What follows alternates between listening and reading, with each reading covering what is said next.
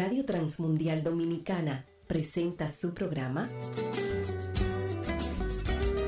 Viviendo la Palabra. Ahora con ustedes su anfitrión, Heyel Ortiz.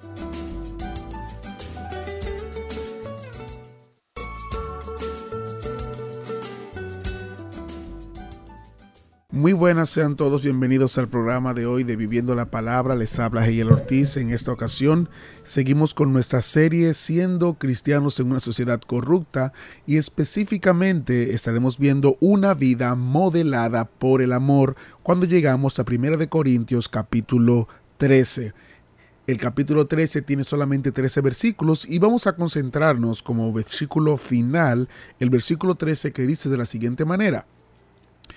Tres cosas durarán para siempre, la fe, la esperanza y el amor, y la mayor de las tres es el amor. Luego de que el apóstol Pablo nos hablara sobre los dones y la importancia de los dones y los talentos en el capítulo 12, ahora nos muestra, como él así concluye en el capítulo 12, versículo 31, un estilo de vida superior. Y dice así, pero ahora déjame, déjenme mostrarles una manera de vida que supera a todas las demás. Pablo nos presenta en los primeros siete versos la diferencia que tiene una vida que se basa en el hacer y una vida que se basa en el ser moldeado por el, por el amor. Una vida moldeada por el hacer luce de la siguiente manera versos del 1 al 3 de 1 Corintios 13. Recuerden que estamos leyendo la nueva traducción viviente. Dice, si pudiera hablar todos los idiomas del mundo y de los ángeles, pero no amar a los demás, yo solo sería un metal ruidoso o un címbalo que resuena. Si tuviera el don de profecía y entendiera todos los planes secretos de Dios y contara con todo el conocimiento, y si tuviera una fe que hiciera me hiciera capaz de mover montañas, pero no amara a otros, yo no sería nada. Si diera todo lo que tengo a los pobres y hasta sacrificaría mi cuerpo, podría jactarme de eso, pero si no amara a los demás, no habría logrado nada. Pablo compara y dice, si pudiera, si tuviera dos veces y si diera. Tres acciones basadas en el hacer que al final son estériles. ¿Por qué? Porque de acuerdo a las escrituras yo haría ruido, yo sería nada y no lograría absolutamente nada. Ahora bien, este es el perfil de una vida que a los ojos de los hombres y de esta sociedad pareciera o pudiera deslumbrar, porque es una vida basada en logros egoístas, orgullosos y prepotentes, los cuales son elementos que esta, que esta sociedad valora. ¿Por qué?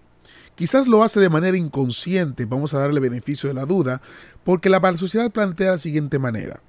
El que suena, el que hace ruido, el que hace muchas cosas y el que las publica, ese es importante.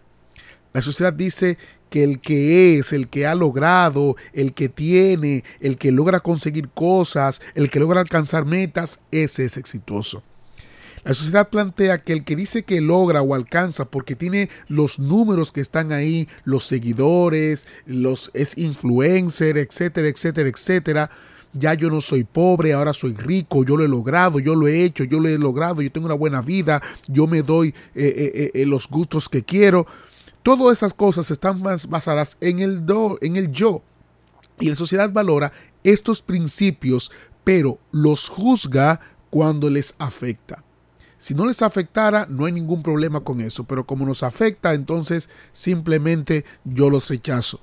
En contraste, la Biblia nos presenta una vida que es fundamentada en el amor, una base sólida, una base eh, eh, firme que es descrita básicamente con el carácter de Dios, porque de acuerdo a 1 de Juan capítulo 4 versículo 8, Dios es amor. La sociedad nos ha vendido un amor o una manera de ver el amor que no es adecuada a lo que las escrituras plantean y a lo que el amor es. ¿Por qué? Porque plantea un amor ciego, un amor egoísta, un amor que piensa en mí, que no cuenta nada más que yo y todo lo demás. Pero cuando las personas viven ese tipo de amor se dan cuenta de que el amor no existe. ese tipo de amor no existe y entonces comienzan a, a eh, desbaratar el concepto de amor y dicen, yo no creo en el amor, el amor no existe, el amor es para niños, eso era adolescente, eso era cuando yo no conocía, eso cuando yo era ingenuo, el amor no es nada, el amor no existe, lo que tenemos es que estar de acuerdo y hacer las cosas bien y todo está en orden. Pero lo, interesante es que la Biblia plantea otro estilo de vida, que es el que nosotros tenemos que adoptar. Ahora bien, la pregunta es, ¿cómo es esa base sobre la cual yo tengo que fundamentar mi vida? Versos del 4 al 7 de 1 de Corintios 13. Dice, el amor es paciente y bondadoso. El amor no es celoso, ni fanfarrón, ni orgulloso, ni ofensivo. No exige que las cosas se hagan a su manera. No se irrita ni lleva un registro de las ofensas recibidas. No se alegra de la injusticia, sino que se alegra cuando la verdad triunfa. El amor nunca se da por vencido, jamás pierde la fe, siempre tiene esperanza y se mantiene firme en cada circunstancia. Si yo uno estos últimos versos con el verso 13, entenderé por qué el amor es más importante que la fe y la esperanza. ¿Por qué? Porque el amor jamás, de acuerdo al versículo 7, me hará perder la fe. El amor jamás me hará perder la esperanza ante cualquier circunstancia. Lo interesante de este comparativo es que en la primera parte, los versos del 1 al 3, se está, y lo que se está haciendo en el verso del 4 al 7, es una vida que piensa de una manera y luego una vida transformada desde dentro para expresarlo hacia afuera. Recordemos que de acuerdo a la Biblia, el amor es una vida totalmente centrada fuera de ti, donde tú no eres el centro, pero el amor, de acuerdo a la sociedad, es una vida totalmente centrada en ti, en lo que a ti te gusta, en lo que tú quieres, en lo que tú deseas. Todo lo que el amor es, deja de poner la luz en ti, el foco en ti y pone el foco en otra persona. Con la conciencia de que el otro puede hacerme cosas negativas, pero yo debo responder de manera positiva.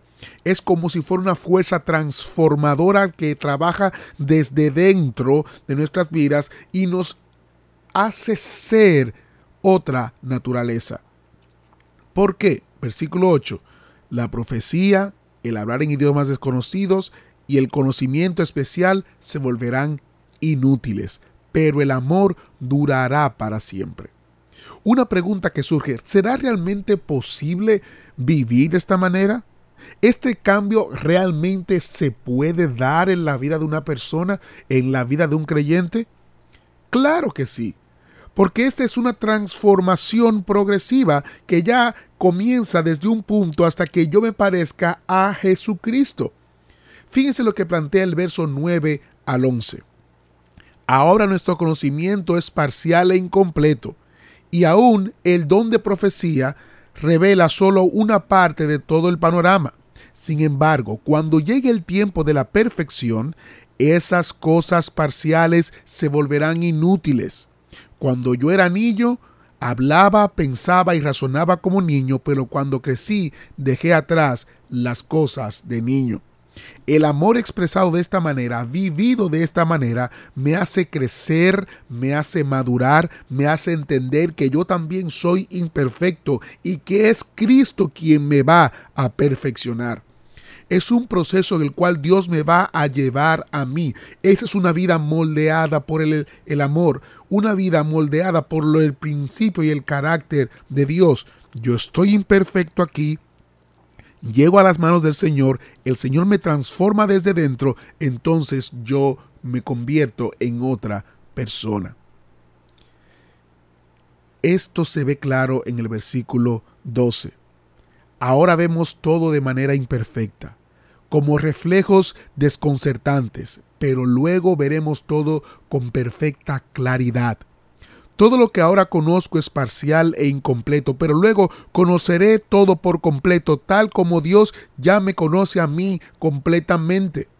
Es como si Pablo nos dijera, en este momento podemos ser así ahora, siendo imperfectos siendo como somos, pero ¿te imaginas cómo será cuando el amor se perfeccione en nosotros y estemos en el cielo con Cristo? ¿Te imaginas cómo se verá nuestra vida al final de cuentas? Eso es impresionante. En pocas palabras, puedes vivir en esta tierra de esta manera, pero lo que estás viviendo de esta manera no es ni sombra de lo que será cuando estemos en el cielo en gloria, cuando estemos completamente transformados. O sea que esta definición de amor, de vivir bajo el amor que Dios plantea, es solamente una idea para que tengamos una idea de cómo es, de cómo se puede vivir. Imagínense vivir de esta manera aquí en la tierra y luego prepararnos para vivir eternamente con Cristo por la eternidad. Tu vida puede ser moldeada por el amor si dejas que el amor te moldee. Y cuando me refiero al amor, no me refiero al sentimiento que la gente conoce, me refiero a que Dios, que es amor, transforme tu vida, transforme tu corazón te transforme desde dentro para que entonces expreses esa transformación hacia afuera. Porque tenemos que recordar, hay tres cosas que durarán para siempre. De acuerdo a 1 Corintios 13. La fe, la esperanza y el amor. Y la mayor de las tres es el amor, por lo que leímos en los versículos anteriores. Que el amor no va a permitir que yo pierda la fe. El amor no va a permitir que yo pierda la esperanza. Entonces, no es que una es menos importante o menos eh, necesaria que la otra, no es eso lo que el, apóstol Pablo está planteando. Es que una vida moldeada por el Evangelio, moldeada por el amor de Dios, representa una vida que vive en fe y en esperanza de que este cuerpo, mi estilo de vida, mi manera de pensar, no se quedará igual y se verá reflejado en donde vivo, en donde trabajo, con quienes me relaciono estaré viviendo realmente la palabra cuando el amor de Dios realmente trabaje conmigo. Y como decíamos al principio, no es un amor sentimental, aunque el amor incluye los sentimientos, es un amor que transforma. Es un amor que, es capaz de soportar lo que pocas personas soportan. Y claro, no lo pueden soportar porque no tienen el amor de Dios. No pueden ser pacientes, bondadosos, celosos, fanfarrones, ni orgullosos, ni ofensivos, porque no tienen el amor de Dios. Serán todo eso. No pueden ser lo contrario. ¿Quieres dejar de ser celoso con cosas de la vida? Ama como Dios plantea. ¿Quieres ser paciente y bondadoso? No digas, Señor, dame paciencia. Dile, Señor, enséñame a amar.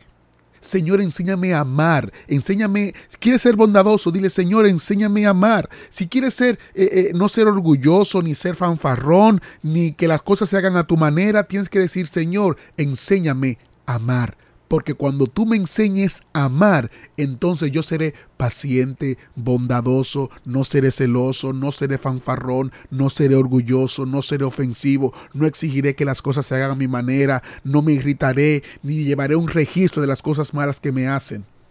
Cuando yo comience a pedirle al Señor, Señor, transfórmame para amar, entonces esa obra se dará en mi vida. Y eso es lo que esta sociedad necesita.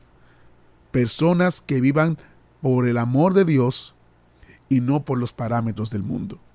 Gracias por estar en sintonía en este programa. Te invito a que escuches el final del mismo y que te pongas en contacto con nosotros. Gracias por estar ahí con nosotros en RTM Dominicana en línea. Dios les bendiga, les habló Heiel Ortiz. Radio Transmundial Dominicana presentó La palabra. Para comunicarse con nosotros, escriba a contacto arroba transmundial.org.